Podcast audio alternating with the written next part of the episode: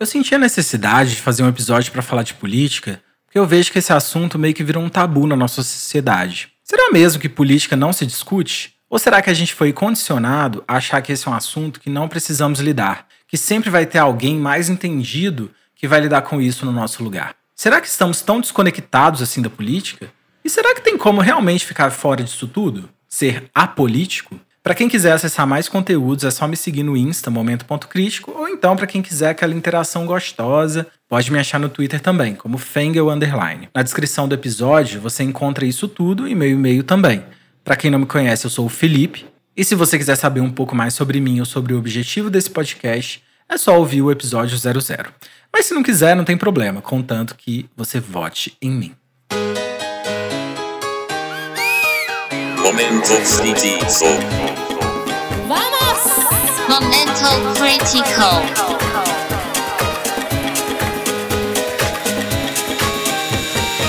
Momento crítico. Se a gente for pelo dicionário, o significado mais comum que encontraremos é que política é a arte ou a ciência de governar. Eu acho curioso o conceito ser dividido em arte e ciência, porque a arte dá uma ideia de transmitir emoções ou ideias através de algo, né? E já a ciência tem um método científico por trás, um tanto abstrato conceituar dessa forma, não é verdade? Mas será que conseguimos mesmo expressar o que é política apenas com esses dois conceitos? Acredito que há um consenso quando falamos que, no geral, política é a capacidade ou a tentativa do ser humano de criar meios para organizar seu próprio modo de vida. Com certeza também está ligado à administração do patrimônio público, ou seja, daquilo que é de todo mundo. E bom, quando a gente fala de uma coisa que é compartilhada por todos, quem melhor do que todos para administrar isso? A palavra política tem origem nos tempos em que os gregos estavam organizados em polis, como eram chamadas aí as cidades-estado da época, nome do qual derivaram palavras como políticos, por exemplo, que significa pertencente aos cidadãos, ou política mesmo, né, que indicava todos esses procedimentos relacionados à polis, mas também significava sociedade, comunidade e coletividade. Com o tempo, a palavra foi mudando um pouco de sentido, até que chegou ao que é hoje, algo como uma ciência que trata do Estado. E para entender isso, eu acho que é bom também a gente entender o que é o Estado. Atualmente, o termo se refere a qualquer país soberano que tem uma estrutura própria e é organizado politicamente. E essa soberania tem que ser reconhecida internacionalmente, o que inclusive poderia até render assunto para outro episódio. Mas a verdade é que os agrupamentos humanos, né, desde muitos séculos atrás, eles cresceram de tal forma que chegamos a essa ideia atual de Estado. Mas se a gente pensar bem, é uma coisa bem virtual, porque foi tudo invenção, né, da cabecinha fantasiosa aí dos seres humanos. Mas voltando à política, a gente pode ver que nada do que eu falei anteriormente é muito preciso ou elenca exigências para que as pessoas se envolvam com isso. Claro que podemos estudar ciências políticas, ciências do Estado, outras áreas como a sociologia, que pode ajudar muito nosso entendimento geral sobre todo esse assunto, mas na real, para fazer política não precisamos ir tão longe. Se política trata de cuidar do que é do povo, e nós somos o povo e queremos cuidar do que é nosso, isso já é fazer política. E isso sim parece muito mais próximo da nossa realidade do que esses pensamentos que envolvem dar o poder nas mãos de alguns, confiando que farão tudo por nós.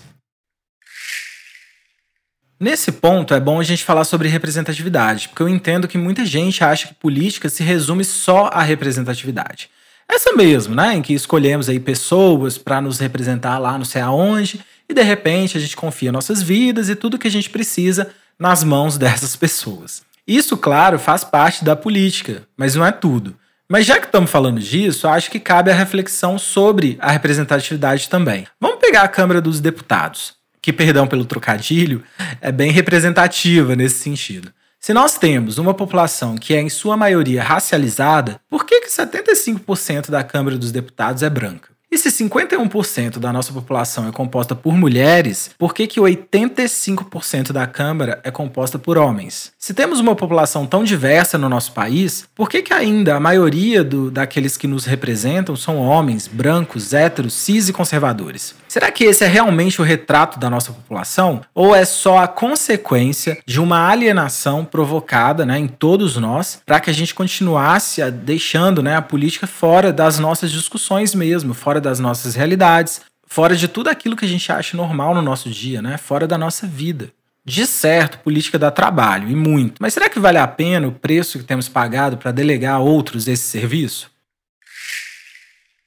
Eu acho que é inevitável falar de política e não falar da minha própria trajetória. Eu lembro que um dos primeiros contatos que eu tive com o tema foi quando eu era criança. Eu ganhei um chaveiro e um porta-documentos da minha mãe, e eu fiquei todo feliz. Mas quando eu vi, tinha um nome e um número. E minha mãe explicou que era de um político que estava querendo comprar nosso voto com aqueles presentes. Na hora, nada fez sentido para mim, mas eu adorei os presentes.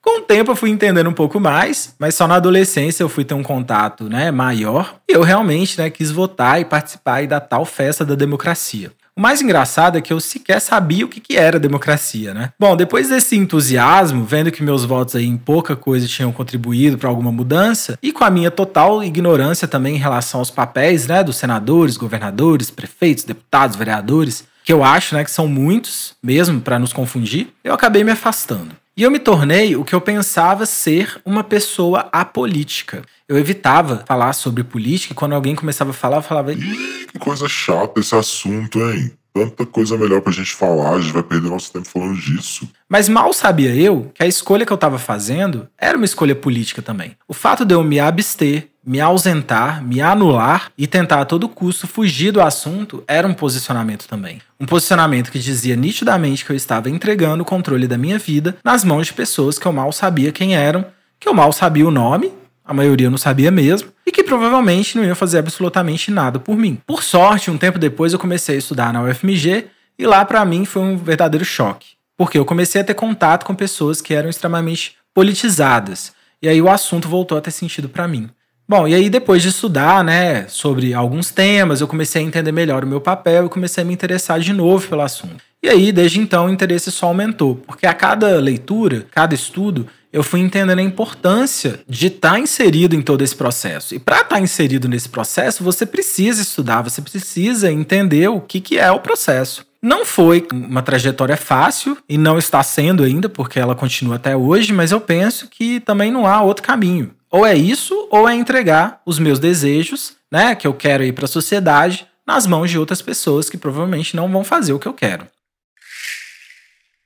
Eu acho que 2013 foi um ponto de mudança, né, para muita gente em relação a isso. E para mim foi também. Desde 2010 eu já me interessava mais ativamente pelo assunto, acompanhava bastante coisa que acontecia aqui na minha cidade, né, BH, como por exemplo aí o movimento Fora Lacerda, a Praia da Estação, que foram inclusive aí fundamentais para o surgimento do carnaval aqui na cidade, né, que hoje é um dos maiores do país. Mas enfim, em 2013 eu fui nas manifestações, participei de todo o processo, respirei gás lacrimogêneo também, quase apanhei da polícia, vi aquela cena inesquecível né, na TV das pessoas subindo lá em cima do Palácio do Congresso, algo que eu acho que eu nunca vou esquecer mesmo. E aquilo mexeu comigo, sabe? De uma forma que eu tenho certeza que me trouxe até onde eu estou hoje. E depois, né, depois disso a gente veio ladeira abaixo. E aí, a cada direito perdido, né, a cada golpe recebido, eu fui me radicalizando mais me envolvendo mais com a política e aprendendo, né? Mais e mais e mais. 2014 definitivamente me fez entender que eu era de esquerda. Mas só um tempo depois que eu fui entender que eu era socialista também.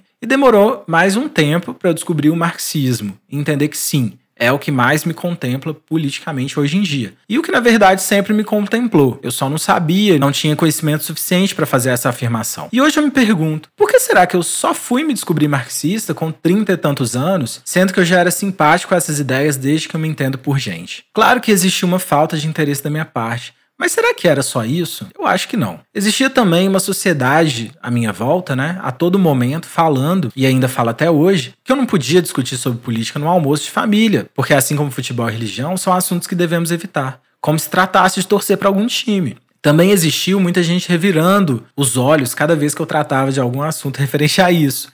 E eu não julgo, porque eu também já tive nessa posição, né, muitas vezes, de achar a política chata. Mas quem quer que a gente pense dessa forma? A quem serve essa ideia de que a política é chata, né? De que é um assunto que a gente não deve debater, que a gente não deve se apropriar. A gente precisa pensar quem que está ganhando com isso. E quando eu falo ganhando, é ganhando dinheiro mesmo. Porque, afinal, estamos num sistema econômico que se move através do capital. E tem muito dinheiro envolvido nisso. E aí, depois de tudo, depois de todas essas reflexões, eu comecei a perceber que muitas atitudes que eu tinha na vida eram atitudes políticas. Eu acho que a primeira delas foi me assumir como gay. Eu achava que era uma questão de identidade, mas era muito maior do que isso. Eu poderia ter permanecido no armário, né, e continuado a ser apenas um gayzinho enrustido. Mas eu escolhi me posicionar, escolhi levantar a bandeira, defender a causa, né? Porque eu entendi que não dizia só respeito a mim, mas sim uma, a uma comunidade inteira de pessoas que sofriam pela mesma coisa que eu. E eu precisava defender essas pessoas também. Melhor, eu precisava, na verdade, tentar acabar com essa fonte de opressão, né? Que atingia não só essas pessoas, mas a mim também. E daí também vieram os entendimentos que se eu quisesse uma sociedade realmente livre de opressões, eu precisava também me livrar das opressões que eu mesmo estava causando em outras pessoas. E foi então que eu comecei a me questionar sobre o meu racismo, o meu machismo, o meu capacitismo e o meu preconceito de classe. E isso também foi político. Isso também dizia respeito à população. Outro ponto foi que depois de anos trabalhando, eu comecei a entender também como que eu era explorado, tanto pelo sistema que me fazia trabalhar horas intermináveis, né, para ganhar uma merda de salário, quanto pelos bancos que se aproveitavam dos meus desejos mais profundos aí produzidos, né, por essas relações de consumo que a gente tem e pelas propagandas também, pela mídia, né, para me atolar em dívidas que eu nunca mais ia conseguir pagar e que também marcariam profundamente minha vida, tanto financeiramente quanto de trabalho, quanto na sociedade por muitos anos. E isso também é política. E depois, talvez aí mais tardiamente, né, eu comecei a me preocupar com a natureza e com o meio ambiente. Não que eu nunca tivesse pensado no assunto, mas sempre foi muito deslocado, sabe, da minha realidade. Eu pensava que o que acontecia lá no Ártico, por exemplo, nunca ia ter efeito aqui no Brasil. Que a carne que eu estava botando no meu prato todo dia não tinha nada a ver com o desmatamento da Amazônia. Mas isso mudou quando eu entendi que isso também é política, que também tem a ver com cidadãos, não só do, do Brasil, mas do mundo inteiro. Então eu decidi parar de comer carne e depois me tornei vegano. Claro, não parei por aí. Né? Eu ainda continuo questionando tudo que me é imposto, não só pelo governo, mas também pelas tradições, pelos costumes, né? que muitas vezes aí foram construídos em cima de bases políticas, né? feitas para nos aprisionar em estilos de vida que na verdade estão nos destruindo para enriquecer um grupo bem específico de pessoas. E esse grupo é esse mesmo, que tem controlado né, todos nós há muitos séculos. E a gente ao menos sabe quem essas pessoas são, ou menos somos capazes de perceber que existe essa relação. Bom, hoje eu faço parte de uma organização política ecossocialista chamada Subverta, que consegue atender todas as minhas demandas políticas e onde eu tenho aprendido muito mais do que eu poderia imaginar na minha vida sobre tudo isso que envolve o assunto. E a cada dia que passa eu vejo o quanto foi importante eu ter tomado essa decisão. É, a cada dia que passa eu vejo o quanto foi uma decisão acertada mesmo, que vai me levar muito mais longe do que eu poderia jamais imaginar. E que me trouxe esperança também, né? Me trouxe objetivos, direcionou meu ódio, né, para alguma coisa produtiva e que vem me doutrinando, sim, sabe?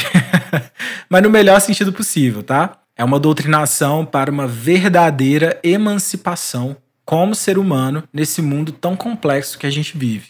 E eu acho importante frisar aqui a palavra emancipação, porque eu acho que fazer política tem tudo a ver com isso. Tem a ver com descobrir quem nós somos realmente e nos libertar de todas essas amarras e condicionamentos que a sociedade, aqueles que estão no poder, e quem tem muito dinheiro nos impõe a todo momento. Se a gente quer uma verdadeira independência para ser quem a gente é de verdade, o único caminho é a verdadeira emancipação. E sem a política é impossível a gente chegar lá. Então fica aqui o meu convite para você se organizar politicamente também, buscar um partido, uma organização com a qual você tenha afinidade, sabe? É, ou ao menos se interessar pelo assunto, né? Estudar, ler textos, criar coragem para discutir no almoço, conversar com um coleguinha, né? Refletir melhor sobre suas escolhas e também sobre quem você coloca lá no poder para te representar. Isso é muito importante. Então eu deixo aqui o convite para você se emancipar e estar tá bem mais próximo aí de quem você verdadeiramente é. Porque só assim que a gente vai caminhar para um mundo melhor. Disso eu não tenho dúvidas. Um beijo e até a próxima. Momento Momental Critical.